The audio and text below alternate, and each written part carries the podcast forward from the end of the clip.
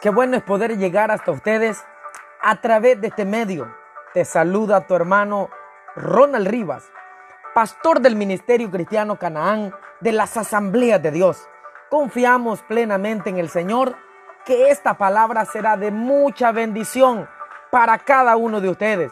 Así que les invitamos a quedarse con nosotros y poder disfrutar de la palabra de Dios que esta tarde Dios tiene para ti. Gloria a Dios. El tema de hoy es la gran cosecha de Dios. Para ello te voy a invitar a que vayas conmigo a la Biblia, al Evangelio de San Juan, capítulo 4, versículo 35 y 36. Y dice la manera siguiente. ¿No decís vosotros, aún faltan cuatro meses para que llegue la ciega? He aquí os digo, alzad vuestros ojos y mirad los campos, porque ya están blancos para la siega. Y el que ciega recibe salario y recoge fruto para vida eterna, para que el que siembra goce juntamente con el que ciega. Gloria al Señor. Vamos a iniciar este tema muy maravilloso, la gran cosecha de Dios. Ahí vamos a decir a manera de introducción que no hay mejor manera de representar la vida que el ejemplo, el ejemplo bíblico de la ley de la siembra y la cosecha. Toda nuestra vida es una siembra, también es una cosecha, pero Dios también pone en este, este mismo ejemplo con la tarea evangelizadora de la iglesia de ir a predicar la palabra del Señor.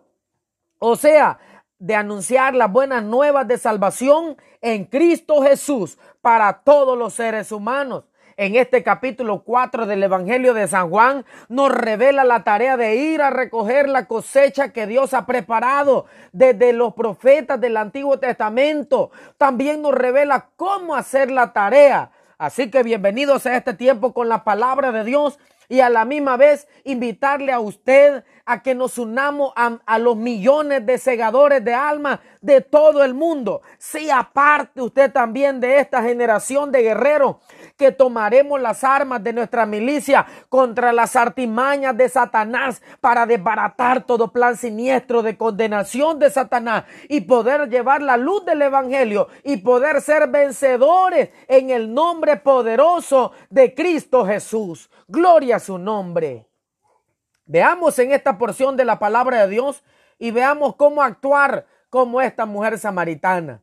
En el capítulo 4 usted sabrá de que habla acerca de este gran suceso donde Cristo llegó al pozo y dijo que tenía sed. Y la mujer cuando se le acercó le dijo me parece que eres judío pero después le dice me parece que eres profeta también y después de una par de palabras que cruzaron entre ellos fueron bendecidos. Fue bendecida esta mujer samaritana y toda aquella región.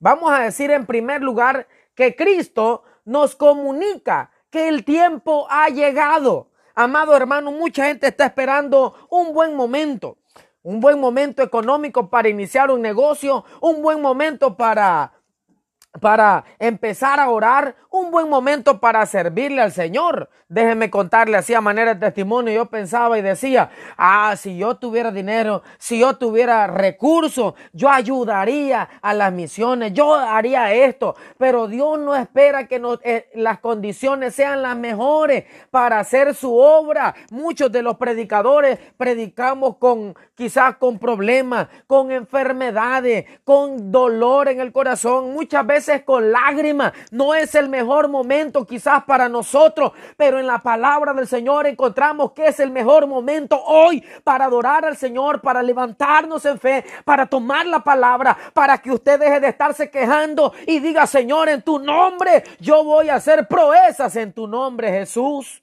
Gloria a su nombre. Es hoy.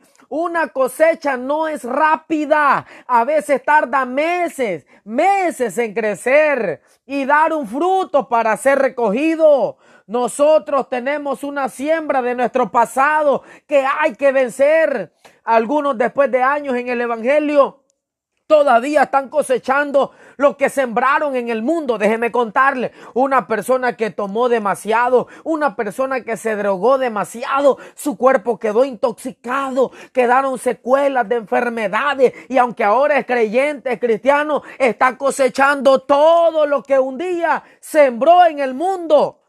Un vicio, que tuvieron un problema legal que aún está pagando. O el mejor ejemplo, el que más me gusta, es el de un reo, de una persona que está presa en la cárcel, que está purgando una condena de 5, de 10, de 15, de 20 años, pero estando en la cárcel recibe a Cristo, la luz llega, las cadenas son rotas. Y esa persona ahora es creyente, predicador de la palabra, pero está en una cárcel todavía está en una cárcel y aunque ya él ya es libre espiritualmente, está pagando una condena. Pero esa persona dice, aunque yo estoy en esta cárcel, soy libre para adorar al Señor, soy libre para bendecirlo. Si esta pandemia, si esta situación no ha cambiado nuestra visión espiritual, si no ha cambiado nuestra manera de ver la palabra, nuestra manera de ver a Dios, que ha sido tan fiel que nos ha provisto en este tiempo el pan de cada día, ha estado pendiente de nosotros, nos ha ayudado a atravesar esta crisis Amados hermanos, si esto no lo cambia, no sé qué más lo puede cambiar a usted. Pero allí, amados hermanos, quiero decirle que es tiempo, es tiempo de que nos levantemos, es tiempo, tal vez la iglesia, el templo esté cerrado, pero es tiempo de que nosotros nos levantemos, amados hermanos, a interceder por este país, a pedirle a Dios por, por la nación, a pedirle por nuestros hijos, por nuestros vecinos, por nuestros familiares. Es tiempo de que tome el poder que Dios le ha delegado a usted. A todos ellos, a todos ellos son los que hay que ir a cegar, hay que ir a traer la cosecha, anunciar el evangelio de libertad, no importando dónde se encuentren. Para muchos de nosotros, como los discípulos de Jesús, los samaritanos no valían nada.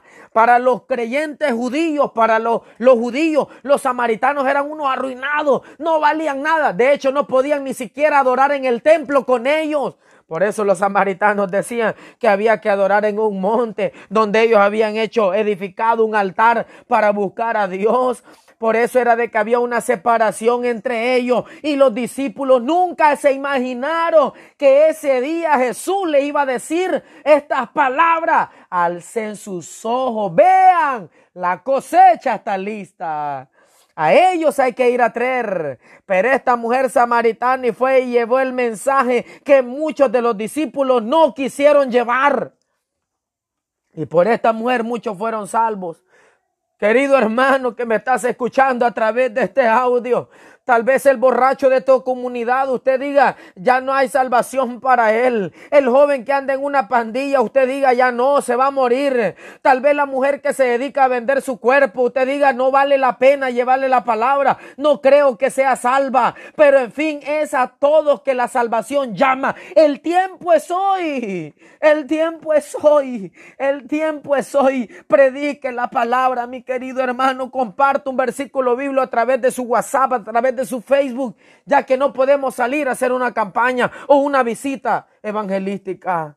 El tiempo es hoy, el tiempo es hoy. El verso 35 dice, no decís vosotros, aún faltan cuatro meses para la ciega. Aquí el Señor está apelando de que los discípulos decían, ah, bueno, vamos a tomar este ejemplo de terrenal porque todavía las cosechas están todavía verdes, están reverdeciendo, pero va a llegar el momento que va a haber frutos para irlo a traer. Pero los discípulos no entendían a primera vista o a simple vista de que el Señor les estaba dando un ejemplo espiritual de que la cosecha para ellos estaba lejos todavía, pero el tiempo ya había llegado porque Cristo vino a predicar, arrepentidos porque el reino de los cielos se ha acercado. Bendito sea Dios.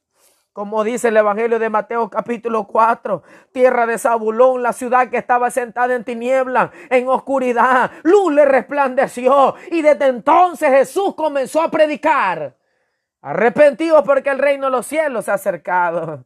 Bendito sea Dios.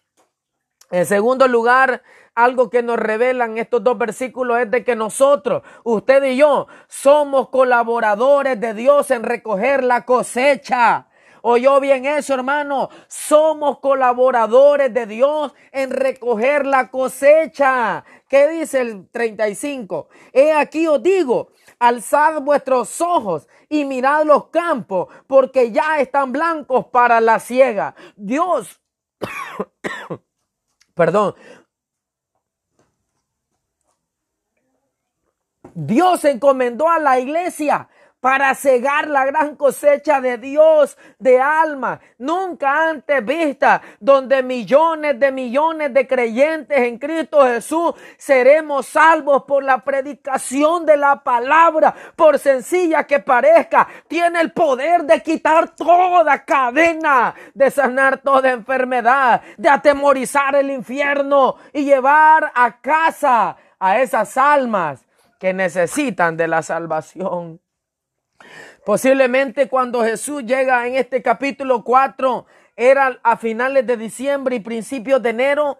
Y en ese tiempo, hermanos, tuvo lugar esta experiencia de los discípulos y la cosecha llegaría hasta mayo aproximadamente. Entonces Jesús estaba diciendo estas palabras, porque en ese tiempo los samaritanos salían de trajes blancos que los caracterizaba cuando iban a los campos, donde iban a sembrar, esperando su cosecha. Jesús los observa de lejos con sus discípulos y les iba a dar una de las mejores y más grandes enseñanzas de la palabra de Jesús. La cosecha ya está lista. Ya está preparado todo. Vengan, alegrémonos con el Padre que ha preparado la boda de su Hijo y ya todo está preparado. Los corderos están muertos. La, la, la, la fiesta está ya lista. El banquete está preparado. El festín está por comenzar donde ya no habrá más llanto, donde cesarán los trabajos, donde no habrá más hospitales, donde no habrá más enfermedades. Entonces descansaremos en Dios, disfrutando la cosecha juntamente con los ángeles de Dios. Bendito sea Dios. Estas palabras deben de avivar nuestros corazones. Estas palabras deben de avivar nuestra vida. De que pronto seremos levantados con Dios. Y esta vida pasará. Ya no habrá más enfermedad. Ya no habrá más dolor. Ya no habrá más tristeza. Ya no lloraremos más muertos. Porque todos tendremos vida eterna. El Señor dará orden a sus ángeles para venir y separar su trigo para el gran día de la fiesta. Pero para eso debemos de prepararnos, amados hermanos. Gloria al Señor, mi alma te alaba, Cristo bendito. Mi alma alaba tu nombre, Señor, y tu Espíritu Santo. Y oro para que este pueblo, Señor, se levante donde este audio llegue. Padre bendito, tú avives, avives, Señor, el corazón, avívalo. Bendito sea Dios. En tercer y último lugar, amados hermanos, tenemos, tenemos eh, esta bendición de que sabemos de que vamos a recibir un salario y un buen salario. Vamos a decir que el que trabaja en la obra recibirá un buen salario. Muchas de las personas creen que solo los pastores recibiremos una, recompensa, pero no, vamos a recibirla todos creyentes, miembros de las iglesias, los que estuvieron sirviendo en la obra. Todos aquellos, todos aquellos, todos aquellos que experimentaron el servicio en la obra de Dios el que trabaja recibirá un buen salario. El verso 36 dice, y el que ciega recibe salario y recoge fruto para vida eterna, para que el que siembra goce juntamente con el que ciega. Aleluya. No podemos decir que tenemos un amo duro, sino uno que dará un buen salario a todo aquel que haya sido un buen obrero en la cosecha de Dios. Aquel que haya sido un buen obrero, aquel que haya sido un servidor fiel en la gran cosecha de Dios tendrá un espacio con Dios. No importa si fue servidor, si limpió los baños, si hizo limpieza, si dio una ofrenda, si usted estuvo pendiente de la obra, si usted preparó una comida y la compartió con alguien necesitado, compartió un, un pan, una canasta básica. Todo eso será bendecido por Dios y aunque Él no necesita dinero ni dádivas terrenales, Él lo que quiere ver en nuestro corazón. Gloria a Dios. Note bien las palabras que el Señor espera de nosotros. Frutos. No dice serás exitoso, serás próspero. No dice se cumplirán tus sueños. No, no, no, no. Lamento informarte que el Evangelio de la prosperidad sí existe, pero es cuando usted solamente lo hace por amor a la obra de Dios. Si usted está en la obra de Dios, Dios lo va a bendecir. Eso sí lo creo Dios que Dios te va a bendecir por, porque lo ama, porque tú eres fiel con Él, con tus ofrendas, con tus diezmos, con tu servicio. Cuando usted tiene dolor porque dice el templo está cerrado y no puedo servir. Cuando usted dice a mí me tocaba la limpieza. Cuando usted dice a mí me tocara la oración, a mí me tocaran las alabanzas, a mí me tocara predicar, a mí me tocara la escuela dominical. Todo eso Dios dará fruto y pagará bien. Por eso dice el verso 36, te lo vuelvo a leer para que quede claro y no se te olvide. Y el que ciega recibe salario y recoge fruto para vida eterna. Gloria al Señor. Y el que, y el que ciega recibe salario. Gloria a Dios. Aleluya. El Evangelio no es para realización propia. En todo caso, Señor, sus obreros los tiene bien, los bendice. Que la palabra, amados hermanos, es la bendición más grande para nosotros. Sin desviarnos aquí de lo que quiero decir, es que tendremos un buen salario, una buena paga de nuestro jefe. Ese salario es almas eternas y salvación, regalos que solo Dios puede dar a sus hijos. Esto nos puede recordar dos cosas. Número uno, que debemos trabajar incansablemente por el Señor y por lo eterno. Me encanta ese coro que dice, yo quiero trabajar por el Señor, confiando en su palabra y en su amor. Aleluya, confiando en su palabra. Número dos, que lo material perecerá, pero que lo eterno es mejor. Puede ser una persona sin éxito en este mundo, sin éxito en una carrera universitaria, sin éxito de haber puesto un negocio, una empresa. Tal vez no tienes carro, una casa de dos plantas, pero tienes un salario espiritual mucho mejor que Dios te lo dará. Eres parte de la gran cosecha de Dios y tu nombre está escrito en el libro de la vida. Eres parte de la gran cosecha de Dios. Los bienes terrenales en este mundo no te, no te van a calificar para lo eterno. Muchos de los ricos de este mundo serán pobres allá arriba, si es que se salvan, porque nunca hicieron una obra de almas. Y muchos ricos y muchos pobres, mejor dicho, perdón, muchos pobres, que uno los mira humilditos, que llevan con su Biblia, hermano, en una, en una bolsita a la iglesia, que llegan humildes a los templos, pero son ricos en alma porque evangelizan, porque predican y tendrán una mansión, tendrán un lugar especial con Dios. Tendrán un lugar especial con Dios. Y Señor, un lugar especial. Tal vez usted no tenga una casa bonita. Tal vez su piso de su casa sea de tierra, tal vez sea de lámina de plástico su casa.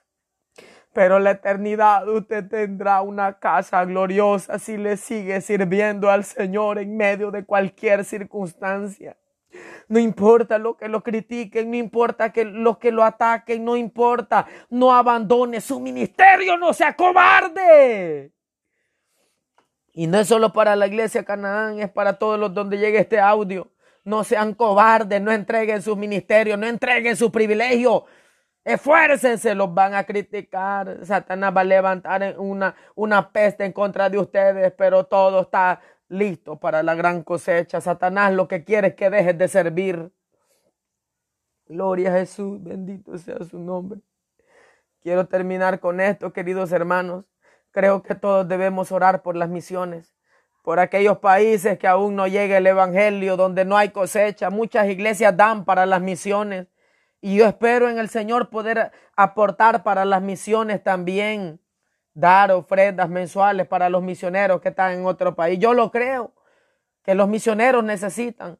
Pero usted se preguntará por qué estoy finalizando de esta manera hablando de las misiones. Porque muchos de nosotros creemos que la necesidad de la palabra está en África, que hay que orar por los de Sierra Leona, donde venden a los esclavos, donde países tienen esclavos a los negros, a las personas de color de piel negra, en países pobres que hay necesidad. Y la verdad es cierto, son países que necesitan mucho de Dios y de la palabra. Pero aquí Jesús les dice algo que tiene que ver mucho con el, con el entorno donde nosotros vivimos.